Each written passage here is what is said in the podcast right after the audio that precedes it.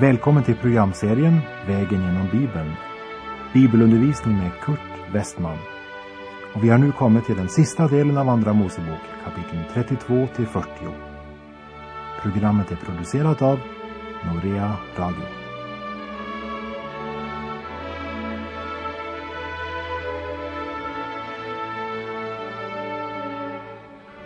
Vi har nu hunnit fram till kapitel 33 i Andra Mosebok. Och där är temat bland annat Herrens befallning till Israels barn att dra vidare från Horebsberg. Herren säger också att han själv inte vill dra med dem eftersom de är ett hårdnackat folk. Och Mose ber om att få se Guds vägar och lära känna Gud. Och han påminner Gud om att Israels folket är Herrens folk. Och Gud ger på nytt löfte att han skall gå med. Vi läser alltså från vers 1 och 2 i kapitel 33 i Andra Mosebok. Och Herren sade till Mose, upp, dra iväg härifrån med folket som du har fört upp ur Egyptens land och bege dig till det land som jag med ed har lovat åt Abraham, Isak och Jakob, när jag sade, åt din säd skall jag ge det. Jag ska sända en ängel framför dig och förjaga kananéerna, amoréerna, hetiterna, periserna, hiverna och jebuséerna. Gud förbereder Israel på att gå in i landet och vi läser vidare i vers 3 och 4. För att du må komma till ett land som flyter av mjölk och honung. Ty eftersom du är ett hårdnackat folk vill jag inte själv dra upp med dig. Jag kunde då förgöra dig på vägen. När folket hörde detta stränga tal blev de sorgsna och ingen tog sina smycken på sig. De här eh, prydnadsföremålen och smyckena, de var hedniska. Örringarna till exempel visade att de fortfarande dyrkade Egyptens gudar. Det var detta som de egyptiska örringarna symboliserade. Och vi läser i vers 5. Och Herren sade till Mose, Säg till Israels barn, ni är ett hårdnackat folk. Om jag endast för ett ögonblick drog med dig skulle jag förgöra dig. Men lägg nu av dina smycken, så vill jag se till vad jag ska göra med dig. Det här är tredje gången Gud kallar Israel för ett hårdnackat folk. Och han gör klart för dem att han har inte kommit för att befria dem på grund av att de var bättre än andra. Gud ber dem ta ett uppgör med den yttre prydnaden och ta ställning helt för Herren. I Petrus första brev kapitel 3, verserna 3 och 4 står det Er prydnad ska inte vara den utvärtes som består av konstrika håruppsättningar, guldkedjor eller fina kläder. Den prydnad som är dyrbar i Guds ögon är den som finns i er varelses innersta och som är oförgänglig, ett milt och saktmodigt sinne. Det kan vi lägga oss på minnet, att den prydnad som är dyrbar i Guds ögon är ett milt och saktmodigt sinne. Och vi läser vers 6. Så tog då Israels barn av sig sina smycken och var utan dem allt ifrån vistelsen vid Horebsberg. Det var ett klart vittnesbörd om deras ställningstagande. Och deras tro får också en direkt praktisk konsekvens. Det var inte fasaden som var det viktigaste. Men även fasaden skulle vittna om vad som fanns på insidan. Och Israels barn bar inte Egyptens smycken efter att de hade passerat berget Horeb. Och vi läser i vers 7. Men Mose hade för sed att ta tältet och slå upp det ett stycke utanför lägret. Och han kallade det uppenbarelsetältet. Och var och en som ville rådfråga Herren måste gå ut till uppenbarelsetältet utanför lägret. Man eh, har börjat med tabernaklets konstruktion. Men än så länge är det bara ett mötetält. Och det har Mose slått upp utanför Israels barns läger. Och vi läser vers 8 och 9. Och så ofta Mose gick ut till tältet stod allt folket upp och var och en ställde sig vid ingången till sitt tält och såg efter Mose tills han hade kommit in i tältet. Och så ofta Mose kom in i tältet steg molnstoden ned och blev stående över ingången till tältet. Johannes 1 och 18 säger att ingen har någonsin sett Gud, men att den enfödde sonen har uppenbarat honom. Herren Jesus Kristus är Gud, uppenbarad i mänsklig gestalt. Och i Gamla testamentet så var ett av hans namn Herrens ängel. Det var Herrens ängel som talade med Mose. Och vi läser i den första delen av vers 11. Och Herren talade med Mose ansikte mot ansikte, som när den ena människan talar med den andra. Som när eh, vänner sitter och pratar tillsammans, så talade Gud med Mose. Lika väl såg inte Mose Gud. Och vi lägger märke till de två sista linjerna i vers 11. Men hans tjänare Josua, Nuns son, en ung man, lämnade inte tältet. Än en gång blir Josua nämnd. Han är mannen som Gud förbereder att överta ledningen av Israels folket efter Mose. Jag tror inte att eh, varken Mose eller Josua visste det vid det här tillfället. Och om vi går till Josua bok så kommer vi att upptäcka att han också var den mest osannolika person till att överta efter Mose. Vi läser vidare i Andra Mosebok 33, verserna 12 och 13. Och Mose sade till Herren, nog säger du till mig, för detta folk dit upp. Men du har inte låtit mig veta vem du vill sända med mig. Du har ändå sagt, jag känner dig vid namn och du har funnit nåd för mina ögon. Om jag alltså har funnit nåd för dina ögon, så låt mig få se dina vägar och lära känna dig. Jag vill ju finna nåd för dina ögon. Och se därtill att detta folk är ditt folk. Paulus, han uttryckte det så här i Filipperbrevets tredje kapitel och vers 10. Jag har ett enda mål, att lära känna Kristus, att uppleva kraften av hans uppståndelse och att dela hans lidanden. Och det är väl något av detsamma som ligger i det Filippus säger i Johannes 14.8. Herre, låt oss se Fadern, det är nog för oss. Jag tror att alla seriösa Guds barn har en längtan och önskan om att verkligen lära känna Gud. Och vi läser vers 14 och 15. Han sade, skall jag då själv gå med och föra dig till ro? Han svarade honom, om du inte själv vill gå med, så låt oss inte alls dra upp härifrån. Mose visste att han kunde inte gå i egen kraft. Behovet av Guds närvaro visar något av Mose andliga mognad. Låt oss be om den mognaden bland andliga ledare idag.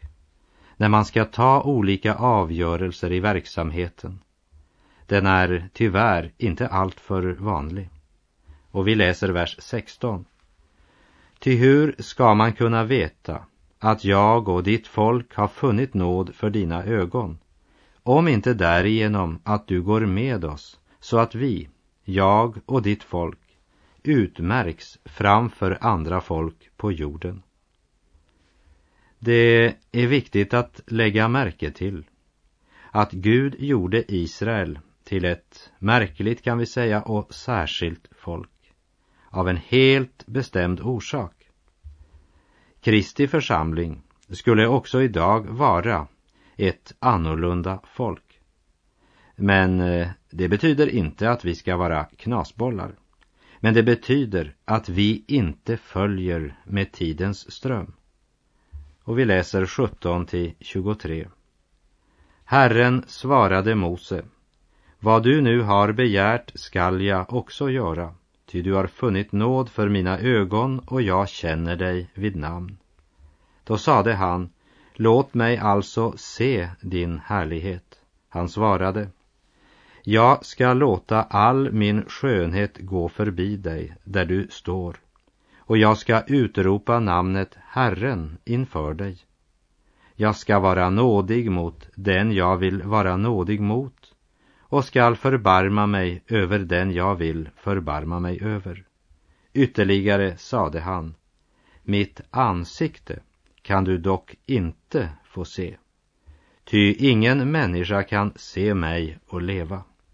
Därefter sade Herren, se, här är en plats nära intill mig.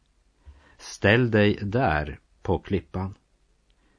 När nu min härlighet går förbi ska jag låta dig stå i en klyfta på berget och jag skall täcka över dig med min hand tills jag har gått förbi. Sedan ska jag ta bort min hand och då ska du få se mig på ryggen. Det här avsnittet, det talar om den härlighet som kännetecknar Gud. Herren Jesus sa att när han kommer igen så ska Människosonens tecken synas på himmelen. Matteus 24 och 30 säger Då skall Människosonens tecken visa sig på himmelen och alla folk på jorden brista ut i jämmerrop. Och det skall få se Människosonen komma på himmelens skyar med stor makt och härlighet.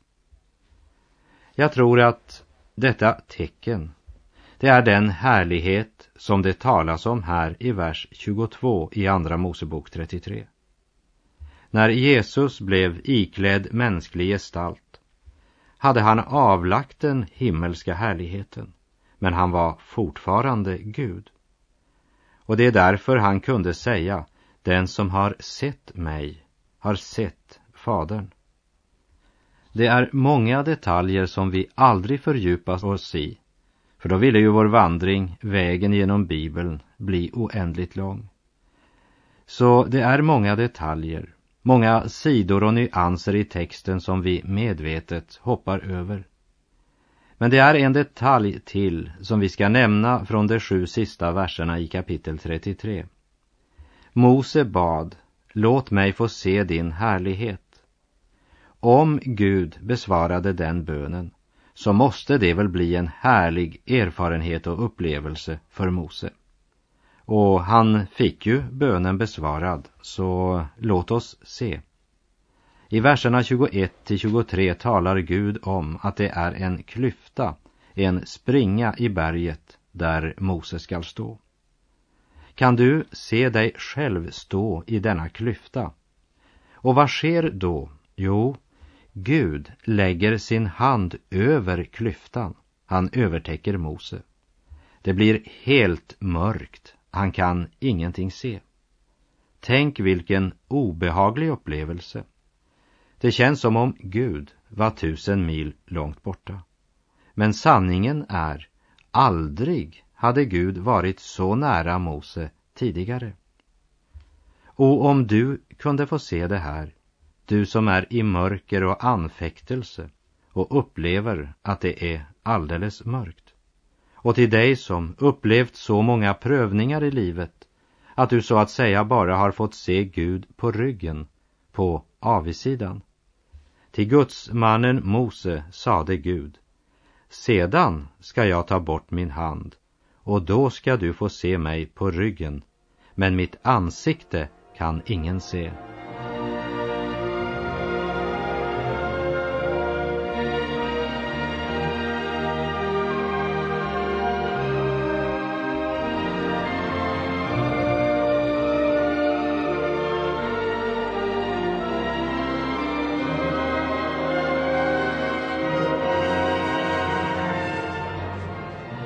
Andra Mosebok 34, vers 1-4. Och Herren sade till Mose, hugg ut åt dig två stentavlor likadana som de förra, så vill jag skriva på tavlorna samma ord som stod på de förra tavlorna vilka du slog sönder. Och var redo till i morgon. Du skall då på morgonen stiga upp på Sinai berg och ställa dig på toppen av berget, mig till mötes. Men ingen må stiga upp med dig, och på hela berget får ingen annan visa sig. Inte heller må får och fäkreatur gå i bet bort mot detta berg. Och han högg ut två stentavlor, likadana som de förra.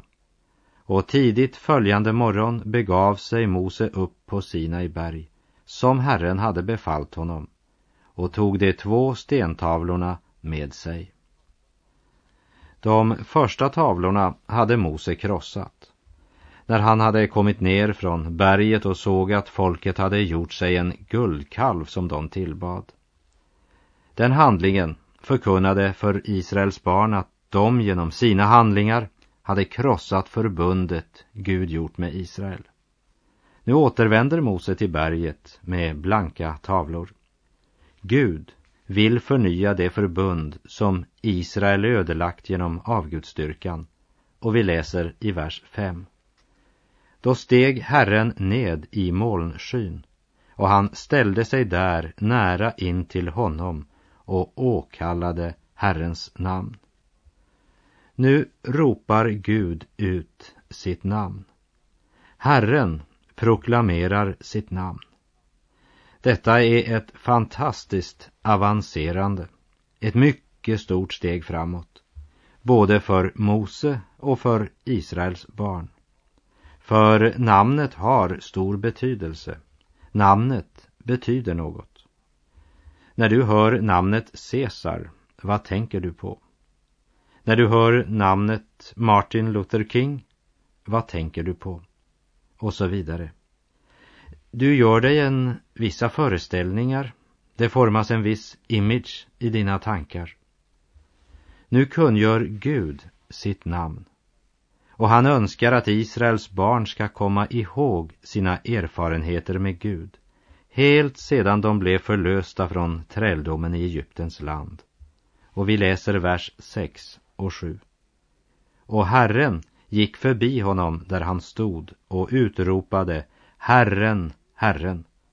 En Gud barmhärtig och nådig, långmodig och stor i mildhet och trofasthet, som bevarar nåd mot tusenden, som förlåter missgärning och överträdelse av synd, men som ingalunda låter någon bli ostraffad. Gud utvisar inte sin nåd genom att se mellan fingrarna eller genom att eh, säga till den skyldige Ja, ja, vi kan bara glömma den synden.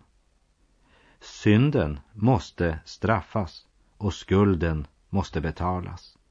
Han låter ingalunda någon bli ostraffad utan hemsöker fädernas missgärning på barn och barnbarn och efterkommande i tredje och fjärde led. Vad händer så hur kan han vara både nådig och trofast och samtidigt göra upp med orättfärdigheten? Det kan han därför att det har blivit buret fram ett offer. Det offer som Israel den gången bar fram kunde inte ta bort synden. Men det pekade fram emot det fullkomliga offret, Herren Jesus Kristus.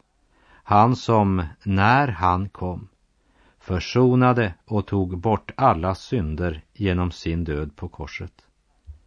När Herren här ropade och sa Herren, Herren Gud, barmhärtig, nådig och trofast och så vidare. Så är det Gud som förkunnar och förhärligar sin son. Och det är viktigt att komma ihåg att även när Gud måste straffa människorna på grund av deras orättfärdighet så upphör han dock aldrig att vara nådig och barmhärtig. Från Sinai berg förkunnade Gud sin lag och från samma berg ropar han ut sitt namn för att Mose och hela Israel ska få uppenbarat honom som den helige, rättfärdige och även barmhärtige Gud. Samtidigt talar de här verserna med djupt allvar om att synden kan få konsekvenser som sträcker sig till kommande generationer. Men att utväljelsen grundar sig på nåd och inte förtjänst, det stadfästs av vers 8 och 9. Då böjde Mose sig med hast ned mot jorden och tillbad och sade, om jag har funnit nåd för dina ögon, Herre, så må Herren gå med oss. Ty nog är det ett hårdnackat folk, men du vill ju förlåta oss vår missgärning och synd och ta oss till din arvedel. Mose säger inte till Gud att nu har ju Israels folk tagit sig samman och nu gör de verkligen många positiva saker. Nej, han säger, nog är det ett hårdnackat folk, men du vill ju förlåta. Ja, det är inte Gud som är problemet, men det är människan. Och vi minns ifrån Matteus 23 och 37 när Jesus klagade över Jerusalem så sa han, hur ofta har jag inte velat samla dina barn liksom hönan samlar sina kycklingar under sina vingar. Men ni har inte velat. Ja, sannerligen, Gud vill förlåta. Men folket är hårdnackat och vill inte. Och som det heter i salmen, till himlen det ej tvingas, det blott i klockan ringes. Och vi läser vers 10. Han svarade, Nåväl, jag vill sluta ett förbund. Inför hela ditt folk ska jag göra under, sådana som inte har blivit gjorda i något land eller bland något folk. Och hela det folk som du tillhör ska se att Herrens gärningar är underbara, det som jag ska göra med dig. Mose blev bönhörd, därför att hans bön grundar sig på vad Gud själv har talat. Förbundet förnyas och även nådelöftena. Men därför att folket hade brutit buden som Gud givit dem så var det en naturlig del av förnyelsen att Gud nu återupprepar den del av lagen mot vilket folket hade försyndat sig.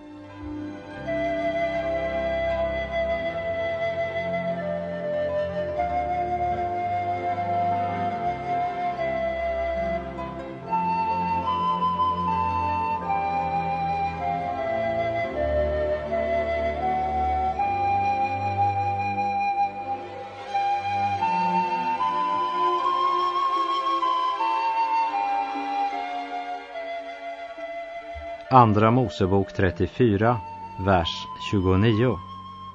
När sedan Mose steg ned från Sinai berg och på vägen ned från berget hade vittnesbördets två tavlor med sig visste han inte att hans ansiktes hy hade blivit strålande av att han hade talat med honom. Mose behövde inte springa runt och ropa jag har haft ett nytt möte med Gud. Det märkte Israels barn utan att Mose nämnde det med ett enda ord. Det var inte ett påtaget stomatolleende det handlade om. Han smilade inte upp sig, men saken var att hans ansikte strålade. I Efesebrevet 5.18 står det Drick er inte druckna av vin, det leder till utsvävningar. Nej, låt anden uppfylla er. Den som dricker vin och starka drycker eller använder droger